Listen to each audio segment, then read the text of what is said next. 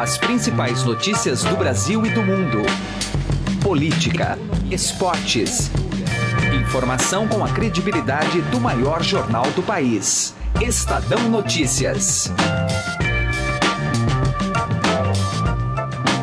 Olá, tudo bem com você? Eu sou Emanuel Bonfim e está começando a partir de agora mais uma edição do Estadão Notícias, nosso podcast com análises, entrevistas e informações sobre os temas mais importantes do momento no Brasil e no mundo. O programa de hoje analisa os desdobramentos da greve dos caminhoneiros nas esferas política e econômica.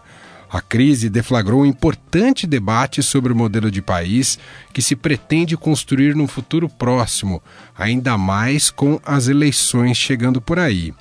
Se depender das demandas dos grevistas, é um Brasil que retrocede, na visão do cientista político Rafael Cortes, ouvido aqui pelo programa. Para ele, os reflexos da paralisação não só evidenciaram a fragilidade do atual governo, como abriu brechas para propostas de cunho populista. E, nesse sentido, os extremos ganharam força eleitoral, especialmente o deputado Jair Bolsonaro, na avaliação do cientista político Rafael Cortes. Do lado econômico, ouvimos o mais novo colunista de economia aqui do Estadão, Paulo Leme. Ele é ex-presidente do banco Goldman Sachs. Leme acredita que a crise irá interferir consideravelmente no crescimento da economia brasileira em 2018, além de comprometer ainda mais com a grave situação fiscal do país. Você pode ouvir e assinar o Estadão Notícias tanto no iTunes quanto em aplicativo para o Android. E também pode seguir o programa nas plataformas de streaming Deezer e Spotify. Nas duas, basta procurar pelo nome do programa no campo de buscas e passar a acompanhar todas as nossas publicações. Ouça e participe. Estadão Notícias. Política.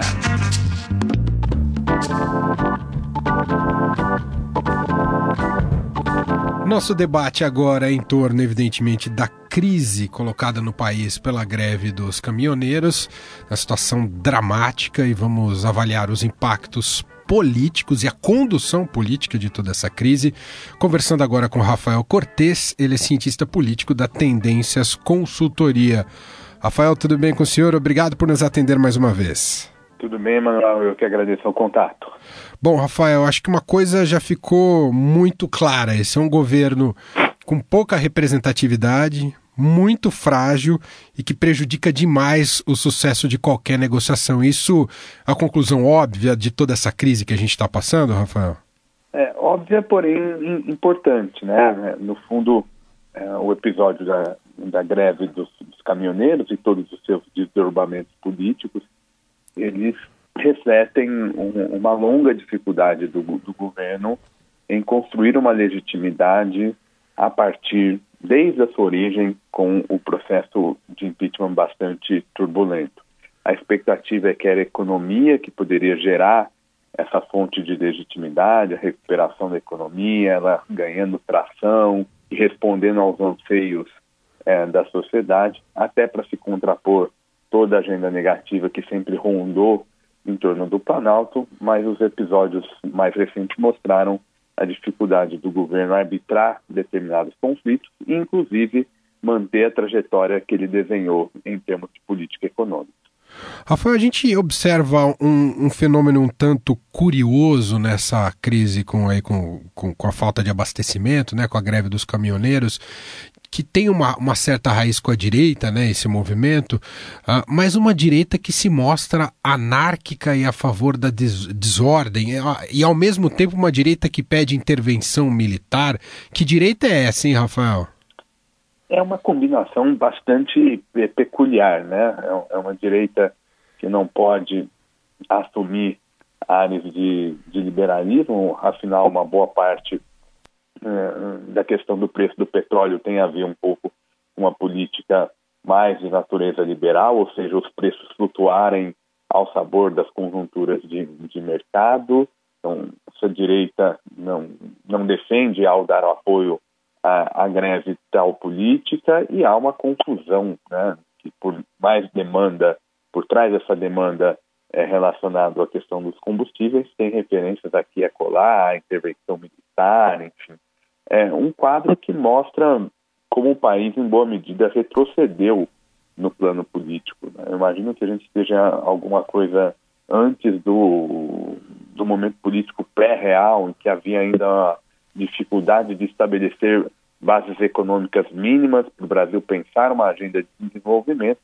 E, no certo sentido, desde 2013, essa crise política institucional tem gerado uma dificuldade para o Brasil criar um equilíbrio político que propicie que a gente trate determinados temas de maneira mais eficiente para responder os desafios do desenvolvimento econômico e social.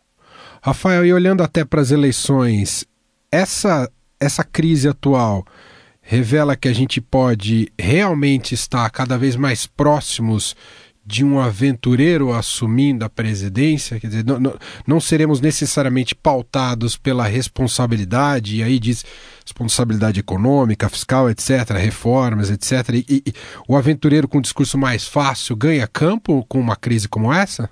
Olha, pelo menos olhando do ponto de vista só das preferências eleitorais ou da demanda do eleitor, é muito provável que essa crise reforce o peso de populismo, a esquerda e a direita. No fundo, é, a vitória da centro-direita, de grupos mais moderados, que têm alguma responsabilidade, algum histórico de ter pensado temas importantes para o país e que tenha participado ativamente de diferentes governos, passava pela ideia de que a economia estava minimamente organizada e que na questão política é que a gente precisaria reencontrar um reequilíbrio, o eleitor se manifestar depois da Operação Lava Jato, de todos os seus desdobramentos, mas que de alguma maneira haveria um, um, um consenso mínimo em relação a temas como, que deveriam ser enfrentados.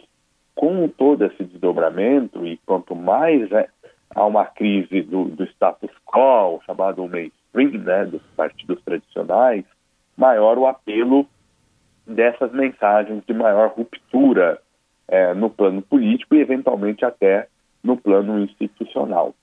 É, de tal modo que há, sim, esse risco e que, na prática, acho que a gente está falando muito da possibilidade de vitória, ou pelo menos na presença de segundo turno, da candidatura do deputado Jair Bolsonaro. O quanto essa demanda vai se manifestar tem aí a ver como as estratégias partidárias. Então, a gente precisa esperar a definição dessas candidaturas, mas, de todo modo, a direção é: quanto maior a crise no curto prazo, mais chance de gente de fora da política, ou pelo menos não com um discurso tradicional, ter um peso relevante no processo eleitoral.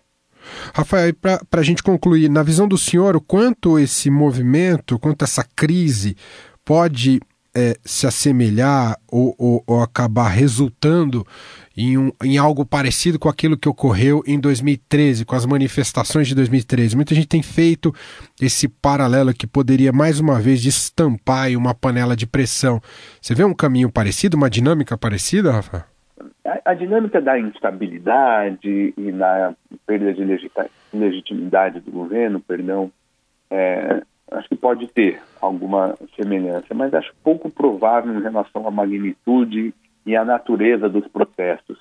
Se a gente lembrar em 2013, pelo menos num primeiro momento, era quase que uma movimentação é, que finalizava algum desconforto com a política tradicional, mas não via propriamente pautas em comum. Né? Era um, talvez a única coisa em comum é, era o caráter antipartidário daquele momento, né? Você vai lembrar dos partidos tentando participar desse movimento e uma séria dificuldade para sinalizar justamente que era um caráter apartidário.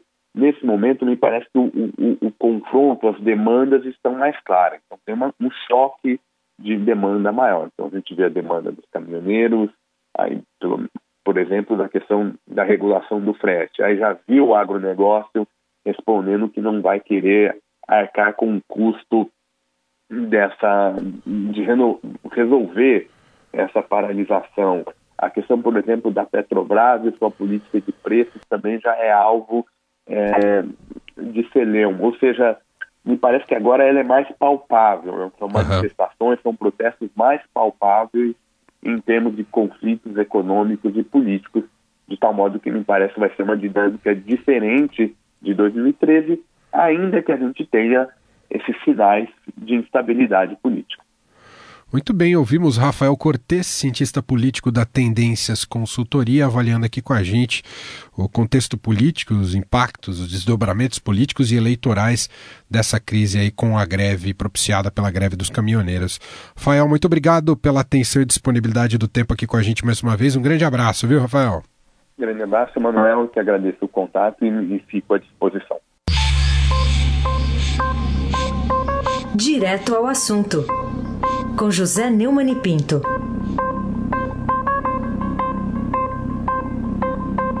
Tomo conhecimento com espanto de que, apesar de ter cedido em tudo o que foi pedido e depois acrescentado, o governo continua sendo enfrentado nas estradas por reivindicações completamente inesperadas, como o tabelamento do preço da gasolina e, sobretudo, a renúncia do presidente, ou melhor, uma intervenção militar acabando com a democracia no Brasil.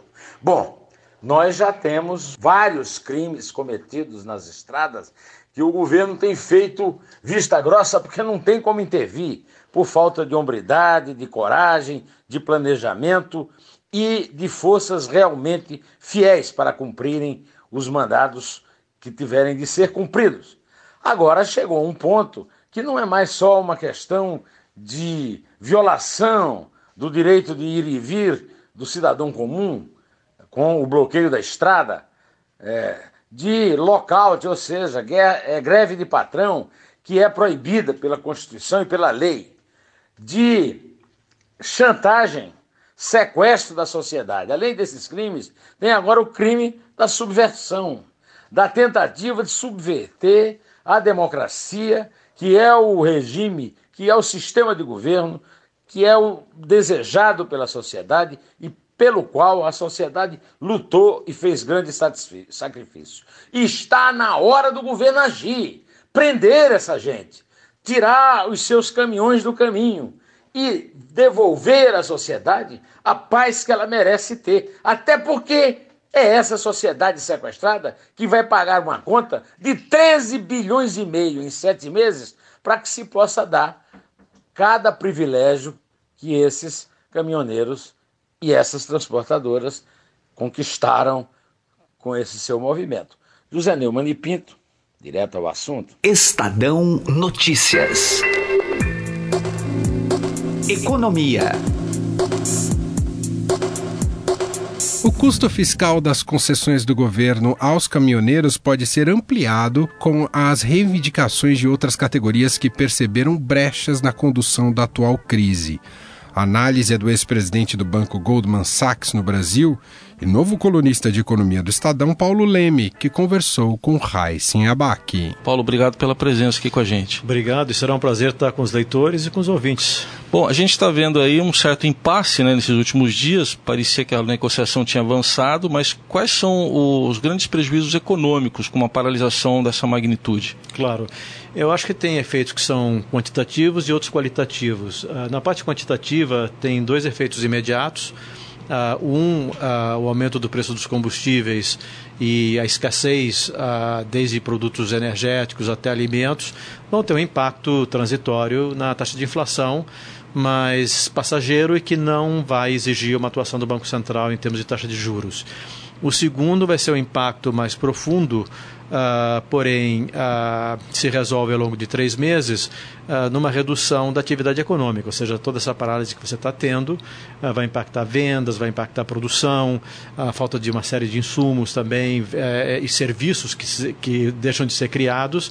Então você vai ter uma queda na atividade além daquela que já vinha se materializando na economia brasileira. E o terceiro é um evidente custo fiscal. Uh, é quando você tem uh, o aumento de um preço de um, de um bem no mercado internacional, que é o petróleo, ou seja, não foi uma escolha da Petrobras, não foi uma escolha do Brasil. Uh, pelas boas notícias que o mundo está crescendo e a produção é relativamente limitada, você está tendo um aumento do preço do combustível lá fora e isso tem que ser repassado para o consumidor aqui no Brasil.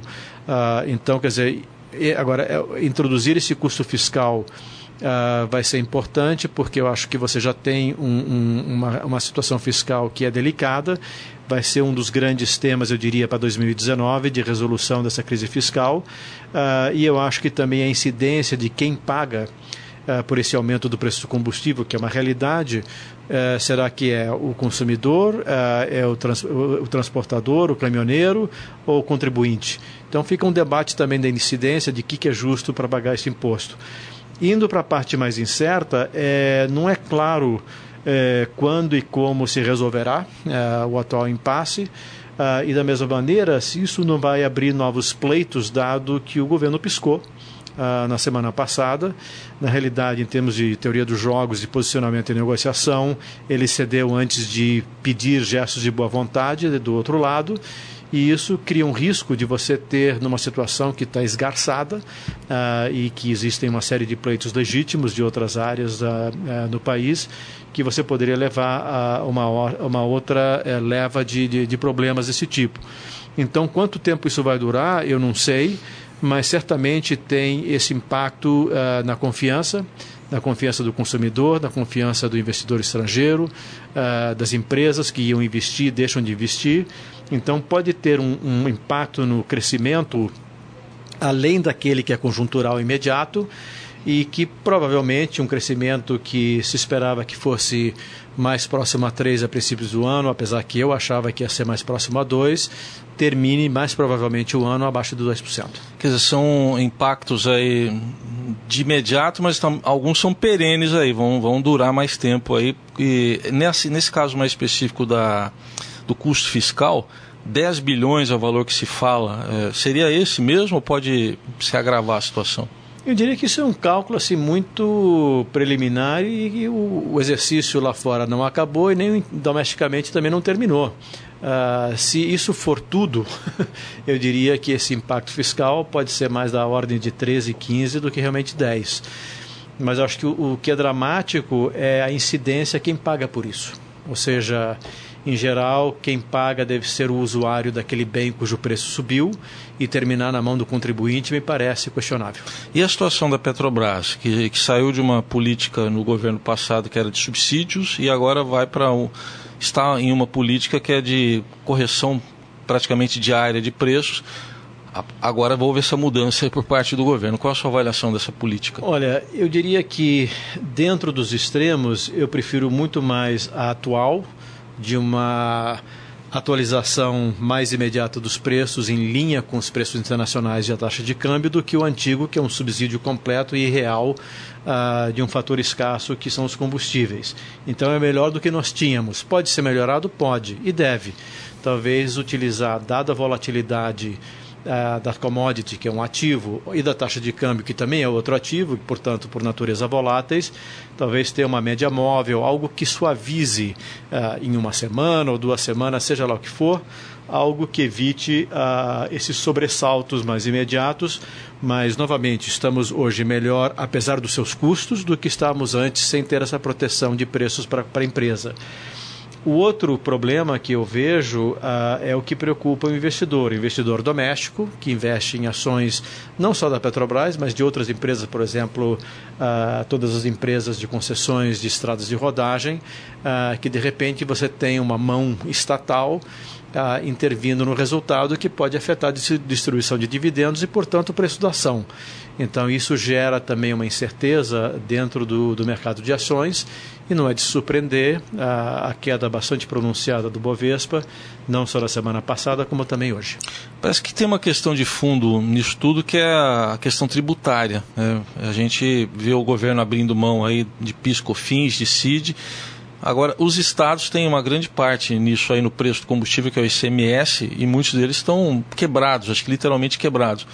Dá para resolver como essa equação? Olha, eu acho que talvez de várias lições que a gente está tendo dessa crise é de que já estamos além do limite sustentável do problema fiscal. Uh, e, portanto, remendos ou tentar improvisar e corrigir aqui ou lá com uma medida improvisada, começa a ficar muito difícil. Então, o problema estrutural de fundo é um excesso de despesa, ou seja, grupos na sociedade se beneficiam de uma série de, de transferências uh, fiscais seja por previdência, aposentadorias, e que essa sobrecarga de despesa eh, ela vem onerando de uma forma crescente a carga tributária, ela torna-se insustentável e ninguém quer pagar por isso.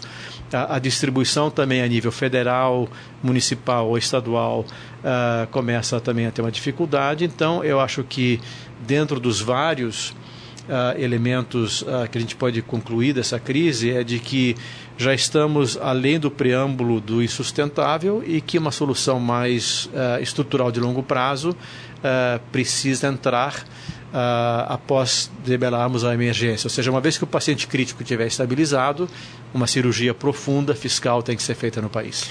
Bom, considerando esse contexto atual da greve dos caminhoneiros, esse prolongamento dela, o cenário eleitoral que vem pela frente, e o fator externo, é, dá para fazer alguma previsão para a economia até o fim do ano ou entra no campo da imprevisibilidade?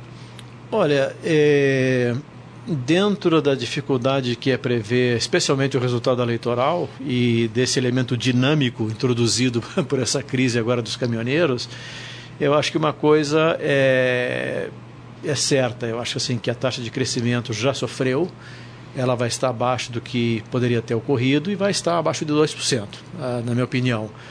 A partir das eleições, aí você abre um leque muito amplo de possibilidades, tanto para crescimento, câmbio, juros, que vai depender é, de possíveis candidatos, ah, alguns inclusive desconhecidos que talvez é, prosperem nessa, nessa eh, mudança de parâmetros que a gente teve político uh, e que pode ter um cenário muito melhor e um cenário muito pior. Então você pode ter uma, uma taxa de crescimento bem acima de 2% em 2019 ou muito pior e também em matéria de câmbio. Este foi o economista Paulo Leme, novo colunista do Estadão, com uma coluna mensal que vai estrear no próximo dia 17 de junho, né, Paulo? Exatamente, estou muito animado, acho que vai ser uma fase muito bacana de poder é, compartilhar essas ideias com nossos leitores e também os ouvintes. Tudo bem, então seja bem-vindo e até uma próxima oportunidade. Obrigado. O Estadão Notícias desta terça-feira vai ficando por aqui. Contou com a apresentação minha, Emanuel Bonfim, produção de Gustavo Lopes e participação de Raíssen Abac. O diretor de jornalismo do Grupo Estado é João Fábio Caminoto. De segunda a sexta-feira, uma nova edição deste podcast é publicada. Tem tudo no blog Estadão Podcasts. Mande seu comentário e sugestão para o e-mail podcast@estadão.com. Abraço para você, uma excelente terça-feira e até mais. Estadão Notícias.